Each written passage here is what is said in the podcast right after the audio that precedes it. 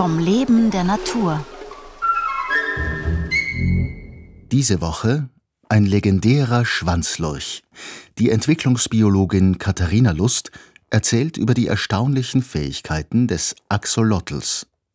Heute, wenn das Gehirn wieder nachwächst. Die Regeneration funktioniert beim Axolotl nicht nur bei Gliedmaßen, sondern auch bei anderen Organen, zum Beispiel beim Herz oder auch beim Gehirn. Also wir wissen schon seit fast 70 Jahren, dass äh, Salamander und speziell auch Axolotl das Gehirn regenerieren können. Man kann bis zu ein Drittel von so einer Gehirnhälfte rausschneiden. Das klingt jetzt ein bisschen unschön, aber es wird komplett regeneriert. Und das war auch für mich super faszinierend, als ich das erste Mal so ein Experiment gemacht habe. Ich möchte dazu sagen, solche Experimente werden natürlich immer gemacht mit Betäubung und Schmerzmitteln. Das heißt, wir versuchen den Tieren natürlich so wenig wie möglich Leid zuzufügen. Aber das erste Mal, als ich dieses Experiment gemacht habe und dann acht Wochen später geschaut habe, ist es regeneriert, dann sah die Gehirnhälfte, wo ich diese Verletzung gemacht habe, genauso aus wie die andere. Und ich hätte eigentlich nicht mehr sagen können, was war die Stelle, wo ich eine Verletzung gemacht habe und was war die andere Hälfte. Die Frage, die alle stellen, funktioniert so wie vorher? Darauf wissen wir noch nicht wirklich die Antwort.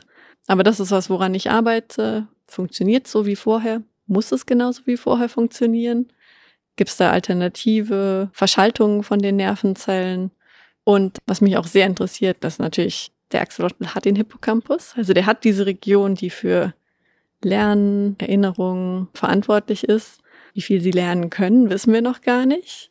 Und ob sowas wieder regeneriert werden kann, wenn man zum Beispiel diesen Hippocampus verletzen würde und der regeneriert, kann was, was man vorher erlernt hat, kann das wieder regeneriert werden. Also man weiß zum Beispiel andere Salamanderarten, der Tigersalamander, der kann lernen, der kann sich zum Beispiel in so einem Labyrinth merken, ah, ist rechts oder links die Belohnung. Das heißt, er kann lernen, ah, ich muss immer nach rechts abbiegen und dann mein Futter bekommen. Solche Experimente könnte man sich vorstellen. Daran, ja, müssen wir noch ein bisschen arbeiten, ob das in Axolotln auch möglich ist. Also wenn man sich die Gehirnregeneration im Axolotl anschaut und sie zum Beispiel mit der Beinregeneration vergleicht, dann sind das andere Zelltypen, die die Regeneration vollziehen. Im Gehirn sind es Stammzellen. Also da sind Zellpopulationen, die sind die ganze Zeit da und die machen auch durch das ganze Leben des Axolotl teilweise neue Nervenzellen.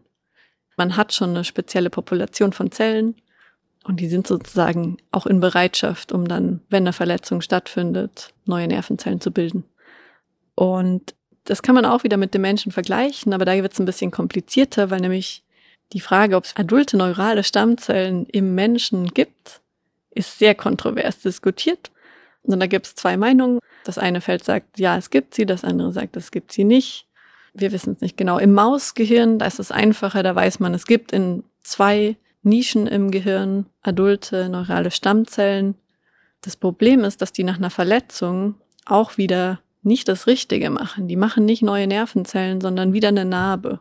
Und das ist wieder der Unterschied vom Axolotl zu der Maus in dem Fall, dass die neuralen Stammzellen im Axolotl Nervenzellen machen, also im Endeffekt das, was verloren gegangen ist. Und die neuralen Stammzellen in der Maus machen ein Narbengewebe. Und das Ziel meiner Forschung und ich glaube auch der Forschung meiner Kollegen, die an Axolotln arbeiten, ist wirklich hauptsächlich Grundlagenforschung. Das heißt, wir wollen verstehen, wie können diese Tiere regenerieren. Wir wollen erstmal die Mechanismen verstehen. Wie funktioniert das in diesem Tier? Warum kann das das? Welche Zelltypen sind dafür verantwortlich? Welche Signalwege? Das heißt, erstmal geht es wirklich nur darum, im Axolotl selbst das zu verstehen. Und in ferner, ferner Zukunft kann man sich natürlich erhoffen, dass man mit dem Wissen, das man daraus generiert, Regeneration oder sagen wir mal vielleicht eher Verhinderung von Narbenbildung beim Menschen induzieren könnte. Ein legendärer Schwanzlurch. Die Entwicklungsbiologin Katharina Lust vom Wiener Research Institute of Molecular Pathology sprach diese Woche über die erstaunlichen Fähigkeiten des Axolotls. Gestaltung Kim Shirin Kupal. Redaktion Renate Plim